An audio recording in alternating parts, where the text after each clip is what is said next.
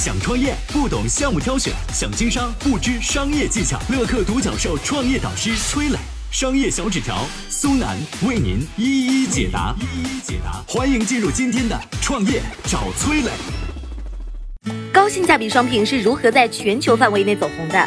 性价比之王名创优品是如何在内地崛起？它的商业模式是怎样的？创业导师崔磊，乐客独角兽创始人，天使投资人，众多高校特聘创业导师，全网粉丝超过一千万，创办创业找崔磊栏目。有请崔磊，有请崔磊。便宜就没有好货吗？不一定哦。不知道你有没有发现，性价比正在成为全球流通的一种刚需，而这种趋势的胜利，早在六十年前的美洲大陆就已经初见端倪了。一九五八年的美国刚在二战后的繁华期中醒来，黄金大量的外流，固定投资过多，导致美国战后第一次经济危机爆发。如日中天的制造业首先受挫啊，产量几乎是被腰斩，失业人口高达五百多万。在经济不景气的情况下，一家百货商场横空出世，粗糙的包装、走量的销售，让这家商场有底气把价格压到最低。一时间呢，不注重环境而注重价格的人们争先恐后的涌入。不到十年，这家超市就成功上市了。这个超市的名字你我都知道，它叫沃尔玛。沃尔玛的成功是性价比在美洲大陆的首战告捷。一九八零年的日本，技术普及极大的解放了人力，石英表正式的问世。这种由电池和石英构成的指针表，一天内的误差不会超过一秒。廉价精密的日本石英表，让瑞士手工制表行业岌岌可危。这个时候呢，一个叫做尼古拉斯的瑞士小伙突发奇想，通过用塑料代表的水晶、流水线代替手工、石英代替机械的方式来提高性价比。靠着这种方式，短短五年，瑞士制表业再次登上了王者宝座。这个手表的品牌叫做 Swatch。Swatch 的胜利是性价比在欧洲的第二次凯旋。一九八七年，日本股市和楼市迎来爆发期，老百姓有了钱，消费欲望也在飞速的膨胀，各种奢侈品牌在日本卖到脱销，没毕业的学生就敢贷款买豪车。但只要是泡沫，就总会有破的那天。当寒冬降临的时候呢，老百姓的消费观来了一个一百八十度大转弯，最受欢迎的品牌从奢侈品变成了平价品，主打性价比的优衣库应运而生，并且一直火到了今天。可以说啊，优衣库的崛起是极致性价比在亚洲的落地。但是最近几年，中国的平价品牌也在悄悄的普及，比如说睫毛膏十块一支的名创优品，便宜的品牌到底靠什么赚钱呢？我们有请商业小纸条。创业导师商业小纸条，乐客独角兽联合创始人、营销专家，支付宝特约商业导师，全网粉丝超过一千万。有请商业小纸条，请商业小纸条。刚才崔老师说的这些例子啊，都有共同之处，在一定环境下，消费者的观念产生转变，让一些走性价比路线的企业能够实现弯道超车。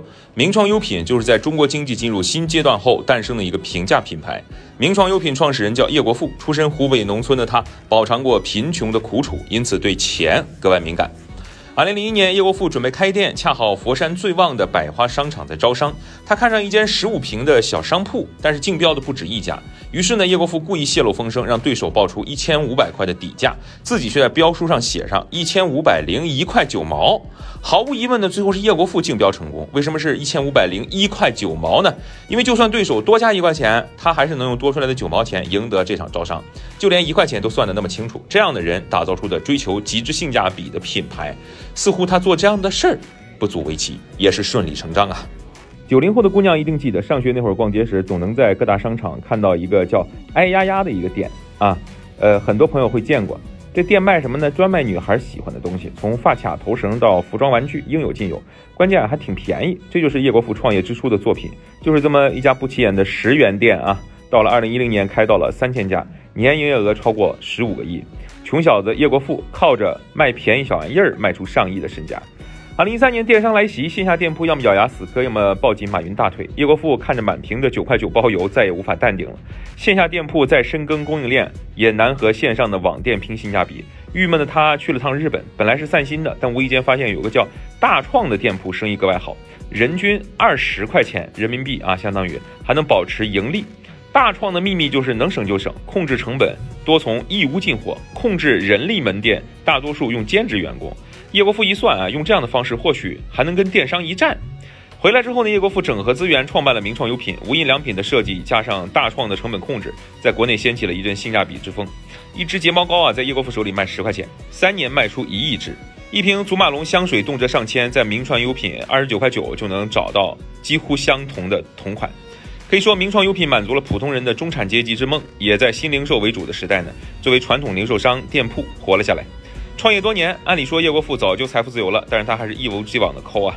要想加盟名创优品，加盟商要交八万保证金，七十五万货品保证金，赚到的钱呢，品牌还要再分走六成。从二零一三年开出第一家分店算起，到二零一九年，名创优品拥有四千两百多家店，这其中大部分都是加盟。二零一九年，名创优品全球总收入两百亿，在线下被唱衰的现在，这可是一个非常了不起的数字。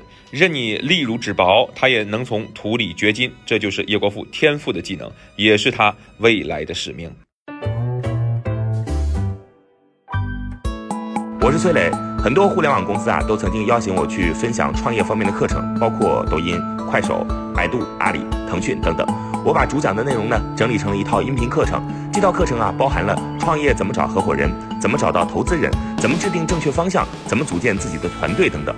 相信我，不管你是创业小白，还是有过创业经历的伙伴，这些内容对你来说都有帮助。下拉手机屏幕，在节目简介里边有我的个人微信号，添加微信，这套课程今天免费送给你，快去领取吧。